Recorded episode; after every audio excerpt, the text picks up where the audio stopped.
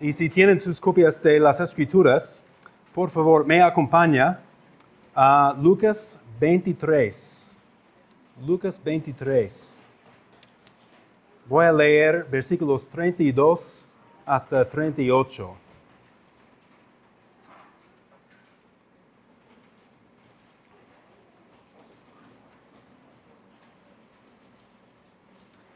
Esta es la palabra de Dios. También llevaban a otros dos que eran malhechores para ser muertos con él. Cuando llegaron al lugar llamado la calavera, crucificaron allí a Jesús y a los malhechores, uno a la derecha y otro a la izquierda. Y Jesús decía, Padre, perdónalos porque no saben lo que hacen. Y los soldados echaron suertes, repartiéndose entre sí sus vestidos. El pueblo estaba ahí mirando, y aún los gobernantes se burlaban de él, diciendo, a otro salvó, que se salve a sí, sí mismo, si este es el Cristo de Dios, su escogido. Los soldados también se burlaban de Jesús y se acercaban a él y le ofrecieron vinagre, diciendo, si tú eres el rey de los judíos, sálvate a ti mismo. Había también una inscripción sobre él que decía, este es el rey de los judíos. Oremos. Señor, pedimos um, tu obra por el Espíritu Santo, iluminando nuestros corazones y mentes para recibir y entender tu palabra y aplicarlo a nuestras vidas. Guíanos ahora para, para ver a Cristo, para ver nuestra necesidad de Él por nuestro pecado para ver que solo hay salvación en Él y para recibir y deleitarnos en la misericordia de nuestro Señor Jesucristo. Amén.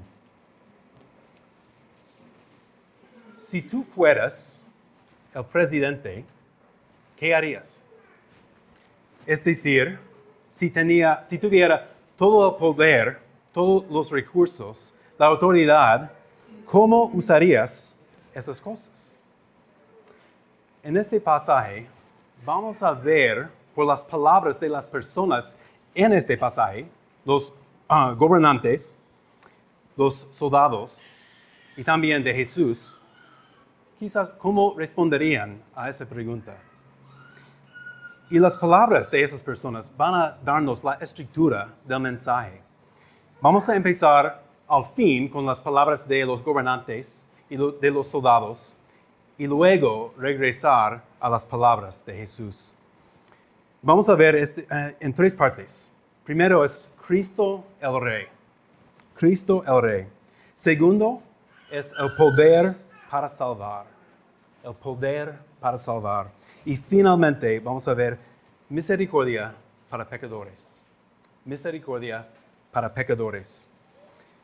Y también en, otro aspecto podemos ver esos tres puntos con tres um, preguntas. ¿Quién es este hombre en la cruz? ¿Qué está haciendo ahí? ¿Y para quién lo hace? Primeramente, Cristo el Rey. Recuerda, estamos empezando con las palabras de los gobernantes en versículo 35, donde dicen, a otro salvó que se salve él mismo si este es el Cristo de Dios.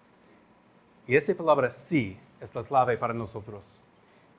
Y esta frase de los gobernantes es casi igual de los soldados. Entonces vamos a verlos juntos. Los soldados dicen, sí, tú eres el rey de los judíos, sálvate a ti mismo.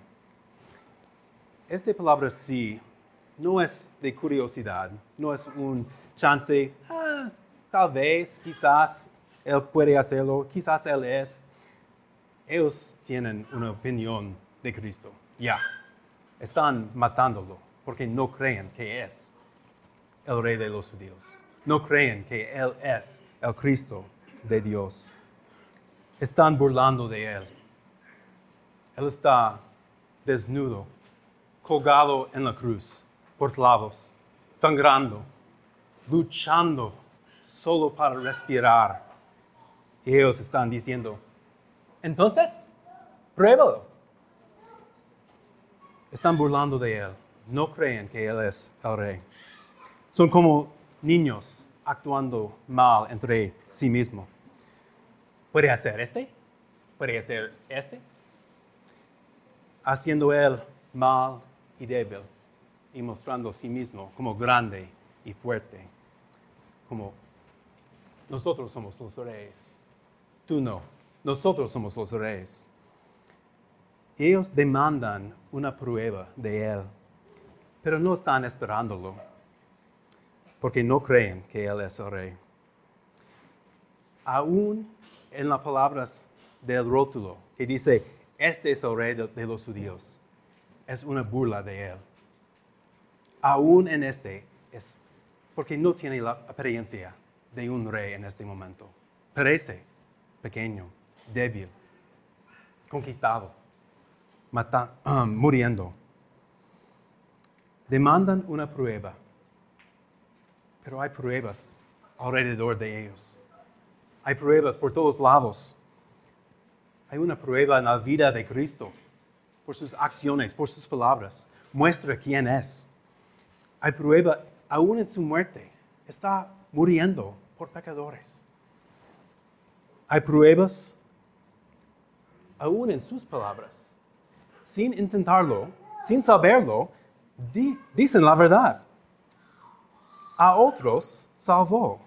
Ahí en versículo 35, a otros salvó. Es la verdad.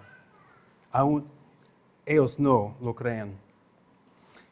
También en sus palabras escritas, este es el rey de los judíos. Ellos intentan burlarse, burlar de él, pero escriban la verdad este es el rey de los judíos. Y también vemos una prueba en sus acciones. Versículo 34 dice, los soldados echaron suertes, repartiéndose entre sí sus vestidos. Los gobernantes y los soldados piensan, piensan que son inteligentes, pero si fueran inteligentes, reconocerían que están cumpliendo, y Jesús está cumpliendo las escrituras. Está mostrando ahí nomás Salmo 22. Puede ir allá o puede solo escuchar las palabras en, en Salmo 22, las palabras de David, el rey David, escrito 100 años antes de esta escena. Dice así, y escuchan por el cumplimiento De esas palabras en esta escena con Jesús en la cruz.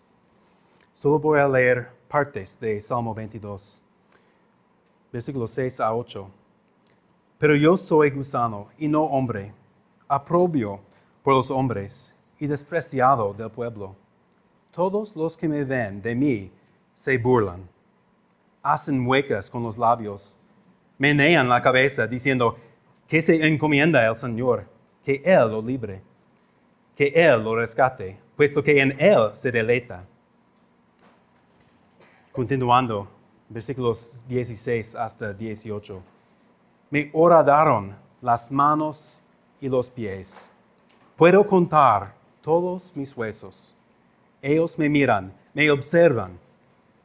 Se reparten entre sí mis vestidos y se sobre mí ropa echan suerte están cumpliendo en esta escena las escrituras, mostrando quién es este hombre. Por cierto, Él es Cristo, el Rey, el Rey de los judíos. Leyendo este hoy en día, podemos mirar atrás y pensar, ¿cómo pueden ser tan... Es tan obvio quién es. ¿Cómo pierden esos gobernantes y soldados, ¿quién es? Pero cuando pienso en mis creencias y mis acciones diarias, no soy tan diferente que ellos. Veo este ah, diariamente en, en mi deseo de controlar, de controlar eventos. Esta semana ha sido una lucha de confiar en Dios y en su plan, de confiar en Él como rey. Y he tomado he tratado de causar mi voluntad, siendo rey en mi vida, tratando de forzar cosas en mi vida, cosas buenas, pero en mi tiempo, en mi manera, y no confiando en el Rey de los judíos, no confiando en Cristo de Dios. También tratamos de controlar a veces las opiniones de otros. Cuando alguien dice algo mal de nosotros, queremos justificarnos. Queremos explicar. Quizás no tienen todos los detalles y queremos darle ah, una corrección, defender a nosotros mismos. En ocasiones así, tenemos que tomar una decisión. ¿Vamos a defender nuestro orgullo o voy a permitir que otros piensen mal de mí? Jesús muestra la segunda en toda su vida. La totalidad de su vida es una muestra de permitir que otros piensen menos de Él. Es de su humildad. Escoger que otros piensen menos de Él y que hombres matan a Él. Su humildad viene a un clímax aquí en su crucifixión estos hombres, los gobernantes y los soldados, tratan de humillar a él. Pero la cosa interesante es que no pueden humillarlo más que él ya humilló a sí mismo, bajando del cielo, bajando de su trono. Su, su humildad es mayor, es más que su intención de humillarlo. Entonces, si gente tiene una mala opinión de, nosotros, tienen una opinión equivocada de nosotros, nosotros convertimos en mártires. Pero Jesús no es un mártir. Él elige la cruz. ¿Quién es este hombre? Cristo el Rey. Pero ¿qué está haciendo allí en la cruz? Este nos lleva a punto 2, el poder para salvar. Continuando con las palabras de los gobernantes y de los soldados, vemos una otra cosa. Hay una, una suposición en su frase. Si este es el Cristo de Dios, se salve él mismo. O los soldados, si tú eres el rey de los judíos, sálvate a ti mismo. Su conclusión es que si este hombre tiene el poder para bajarse de la cruz, debe hacerlo. Si yo estuve en la cruz, hubiera bajarme. Creo que ustedes también.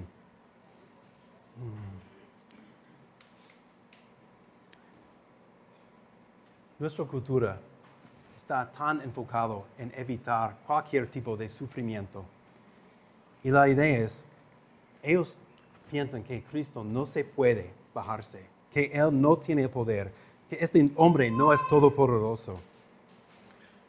En nuestra cultura de evitar cualquier tipo de sufrimiento, aún ahora tenemos pastillas que podemos tomar con cualquier dolor de cabeza, dolor de cuerpo, para evitar sufrimiento, de dificultades en la vida. Pero hay un gran error en nuestra manera de pensar y es este. Pensamos así, si sufrimiento parece a mí inútil, tiene que ser inútil. Voy a repetir este. Si el sufrimiento parece a mí inútil, tiene que ser inútil. Y este es nuestro error.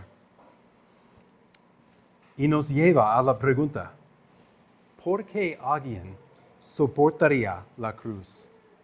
No tiene sentido para nosotros. No es racional, no es lógica. Pero la respuesta a esta pregunta, ¿por qué alguien soportaría la cruz? En breve es este. Los caminos de Dios no son los caminos de nosotros. Dios sí es todo bueno y todo poderoso. Y Él tiene un propósito en todo, aún en sufrimiento. Dios tiene un propósito aún en sufrimiento. Aún cuando no, no podemos verlo. Él tiene un propósito. Cristo es el Rey. Tiene el poder para salvarse a sí mismo. Pero Él elige algo más grande, algo mejor. Él vino para salvar. Fue a la cruz para salvar, pero no a sí mismo.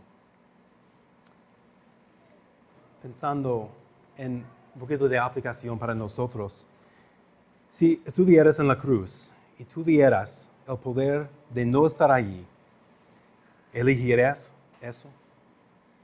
Si yo estuviera en la cruz y tuviera el poder de bajarme, lo haría. Creo que la mayoría de la gente lo haría, casi todo el mundo. Quizás unas pocas personas podrían soportar la cruz con la motivación adecuada, pero muy pocos. Quizás morir en el lugar de un querido. Creo que algunas madres podrían soportar la cruz por un hijo. Quizás algunas personas por un esposo o esposa, pero muy pocos. Pero incluso si tú pudieras soportar la cruz como pecador, eso es lo que mereces. Este es lo que mereces. Tu muerte en la cruz sería simplemente el castigo justo por tu propio pecado y nada más. Entonces, incluso si pudieras soportar la cruz, no podrías salvar a, otros de su pecado, de su, de su juicio en hacerlo. Pero Cristo es diferente. Cristo el Rey, siendo 100% hombre, sí, puede morir en, en su lugar. Y siendo 100% Dios, puede pagar el costo, su deuda. Este es poder para salvar. Me gustaría leer partes de Isaías 53 y queremos que nosotros veamos el sufrimiento, pero no solo su sufrimiento en este pasaje, pero su sufrimiento por un propósito. Los dos están aquí. Voy a leer versículos 4 y 5, 10 y 11 y parte de 12. Puede ir allá o solo escuchar. Isaías 53. Ciertamente, Él llevó nuestras enfermedades y cargó con nosotros nuestros dolores. Con todo, nosotros lo tuvimos por azotado, por herido de Dios y afligido. Pero Él fue herido por nuestras transgresiones, molido por nuestras iniquidades. El castigo por nuestra paz cayó sobre Él, y por sus heridas hemos sido sanados. Versículo 10. Pero quiso el Señor quebrantarlo. Nota este, quiso el Señor. Este nos muestra, no es por casualidad que Jesús está en la cruz, no es por mala suerte, no es por falta de poder. Este es intencional en la parte de la Trinidad. Jesús elige la cruz. Pero quiso el Señor quebrantarlo, sometiéndolo a padecimiento cuando Él se entregue a sí mismo como ofrenda de expiación. Verá su descendencia, prolongará sus días, y la voluntad del Señor en su mano prosperará. Debido a la angustia de su alma, y lo verá y quedará satisfecho. Por su conocimiento el justo, mi siervo, justificará a muchos y cargará las iniquidades de ellos llevó el pecado de muchos e intercedió por los transgresores. Y esta última frase va a llevarnos al tercer punto. Intercedió por los transgresores.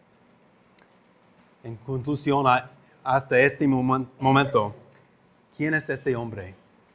Cristo, el Rey. ¿Qué está haciendo ahí en la cruz? Sufriendo por un propósito porque Él tiene poder para salvar. Pero últimamente ¿para quién lo hace? El tercer punto es misericordia para pecadores. Y vamos a ver finalmente las palabras de Jesús en versículo 34.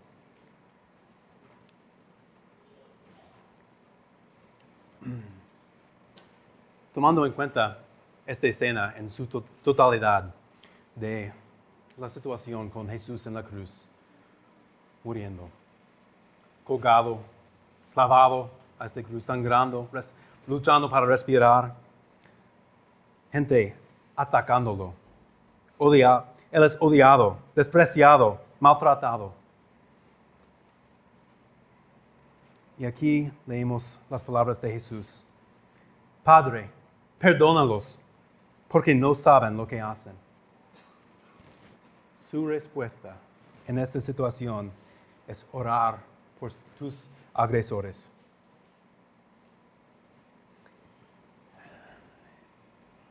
Esta frase es, un poco difícil en la situación. Para mí es un poco incómodo. Parte de mí quiere decir, ¿de verdad? Misericordia para estas personas, los que están físicamente matando a Jesús, el rey de los judíos. ¿Cómo podemos tener perdón por ellos? Poniendo a mí mismo en el lugar de rey, la mayoría del tiempo busco justificación por obras. Y yo soy el estándar. Veo a estos hombres y, creo, ellos son peores que mí. No hay justicia para ellos. No debe estar justicia para ellos. No merecen perdón. Pero no somos consistentes en este. Cuando alguien ah, peca contra mí, digo, quiero justicia. Pero cuando yo peco, a otros. Espero misericordia. Pero aquí vemos Jesús, nuestro Señor, hasta su último momento, hasta su última respira, orando por tus agresores, lleno de compasión, lleno de misericordia. Jesús está demostrando lo que enseñó a sus discípulos en Lucas 6, diciendo, amen a sus enemigos amen a sus enemigos. No soporten las acciones de sus enemigos. No viven con sus enemigos, pero amen a sus enemigos. Sean ustedes misericordiosos, así como su Padre es misericordioso. Pensando en los peores humanos en la historia, del mundo, pensando quizás en Hitler o, alguien en, el cárcel por matar a un montón de gente. Creo que en mi mente no hay esperanza para alguien así. No hay esperanza. Pero Jesús, en su momento más oscuro en su vida, siempre está pensando, hay esperanza para esta persona. Hay esperanza porque por lo, que estoy haciendo en este momento. Hay esperanza, no en ellos, pero en mi misericordia. Pensando en el más vil pecador, me hace pensar en las palabras de, de la canción que cantamos, cantando, mis faltas son muchas, pero su gracia es mayor. Creo que es una ayuda para nosotros pensando en personas, pecadores, que una persona no va al infierno por ser un, ah, ah, por asesinato. Esta no es la razón que él va al infierno. La razón que él va al infierno es porque él no, no conoce a Cristo. No está confiando en Cristo. Y tú no vas al cielo por ser mejor que Él. Si vas al, cielo, es por su confianza en Cristo y que Él murió en la cruz por ti. Si Jesús tiene misericordia por el más vil pecador, hay esperanza para mí y para tú, para ti. Bueno, la segunda parte de las palabras de, de Jesús. Padre, perdónalos, porque no saben lo que hacen. Cuando Jesús dice, no saben lo que hacen, no está diciendo, Padre, vamos a olvidar a este, mira a otro lado. No, Jesús entiende que hay una consecuencia, que hay responsabilidad para esas personas. Él sabe que hay un costo. Él está pagándolo en este momento. Ignorancia no significa inocente. Hay una responsabilidad. Entonces, cuando Jesús dice, no saben lo que hacen, ellos, los gobernantes y los soldados, sabían que estaban ejecutando a un hombre, pero no sabían que él era el Hijo de Dios, el Rey de los judíos. Y podemos ver 53 días después de la crucifixión de Cristo, a Pentecostés, a un sermón de Pedro, cuando él predicó y tres mil personas aceptó a Cristo. ¿Cómo? ¿Cómo tres mil personas aceptó a Cristo en un momento? Bueno, Pedro les dice lo que no sabían que estaban haciendo. En Hechos 2, sepa pues con certeza toda la casa de Israel que a este Jesús a quien ustedes crucificaron, Dios lo ha hecho Señor y Cristo. También Pedro los anima diciendo, arpiéntense y sean bautizados cada uno de ustedes en el nombre de Jesucristo para perdón de sus pecados. Entonces, Pedro fue un buen predicador, ¿no? Sí, pero creo su predicación fue eficaz porque Jesús oró por otros, diciendo, perdónalos, no saben lo que hacen. Y el Padre fue fiel a esta oración, la intercesión de Jesús. Y Él intercede por nosotros también intercedió por esos hombres mientras ellos estaban pecando contra Él. Y lo hace lo mismo por nosotros. Cuando tú estás pecando, Él mira a este pecado y mira al Padre y dice, Padre, perdónalo, perdónalo. No sabe lo que hace. ¿Sabes lo que estás haciendo cuando pecas? Ninguno de nosotros sabe. No comprendemos completamente la profundidad de los efectos de nuestro pecado. No conocemos todo el peso de las consecuencias de nuestro pecado. No comprendemos los efectos del pecado en nosotros mismos, en los demás o en Jesús. Pero a mayor comprensión de, nuestro pecado, mayor gratitud tenemos por su sacrificio. Esas dos, cosas, nuestro pecado y su sacrificio, los dos tienen que ver principalmente con conocer a Cristo. Para entender nuestro pecado y su sacrificio, tenemos que conocer a Cristo. acerca de nuestro pecado, en conocer el carácter de Cristo, especialmente su santidad, entendemos mejor la profundidad de nuestro pecado y la distancia entre nosotros y Él. Y en su sacrificio vemos que Él ya bajó de su trono. Vino para morar con nosotros. Su deseo es habitar con nosotros. Y vemos la profundidad la grandeza de su sacrificio, en, cambiar, en tomar la forma de, un humano, pero también su sacrificio en la cruz. Este saber es más un conocimiento, no es solo saber información, pero es una relación entre nosotros y a Cristo. Los de ustedes que son cristianos, que ya abrió la puerta a Jesús a su vida y aceptó su invitación. No es que Ustedes invitó a Él a entrar a su vida.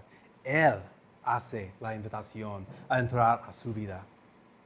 Y cuando abre esta puerta y acepta su invitación para morar contigo, a veces luchamos en esta vida con el hombre viejo y el hombre nuevo que somos.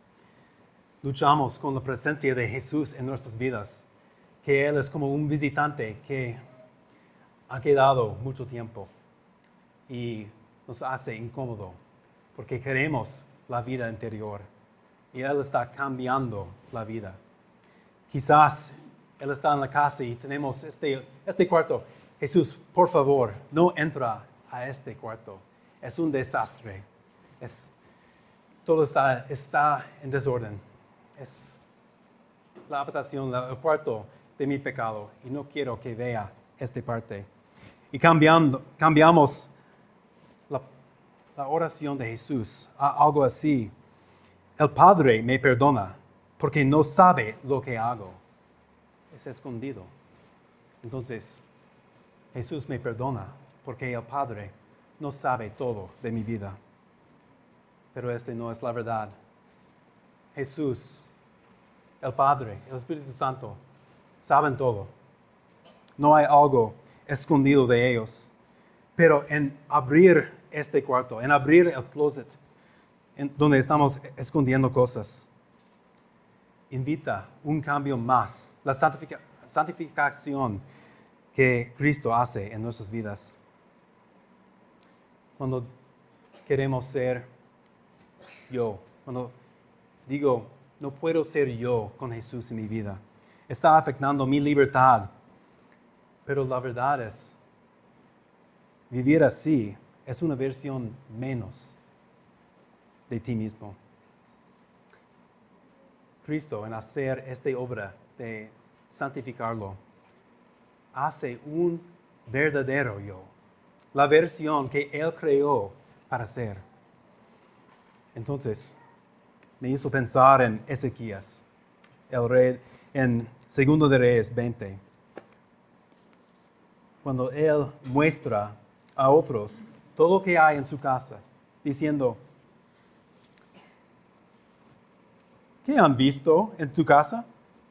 Y Ezequías respondió, han visto todo lo que hay en mi casa. No hay nada entre mis tesoros que yo no les haya mostrado. Entonces Isaías dijo a Ezequías, oye, la palabra del Señor. Vienen días cuando todo lo que hay en tu casa y todo lo que tus padres han atesorado hasta el día de hoy será llevado a Babilonia. No fue sabio para Ezequías mostrar todo lo que estaba en su casa, porque regresaron y conquistó a él. Y ellos eran los reyes sobre él. Pero para nosotros, a mostrar toda nuestra casa, todo nuestro pecado a Jesús, no hay riesgo. Mi, tentación es decir, porque, porque Jesús no va a tocar sus, sus cosas. Él es tan gentil, amable, no se preocupe. Pero este sería una mentira. Al mostrar Jesús todo lo que hay en su casa, Él va a regresar para conquistarlo y va a tomar unas de sus cosas. Va a conquistarlo y va a reinar sobre ti. Pero esta es buena noticia. Él es un buen rey. Ser su siervo no es una mala posesión. Ser su siervo es su mejor posesión en el mundo. Esta es la mejor noticia que hay en el universo. Que Jesús entra a su casa y, y conquista todo para su gloria y para tu bien.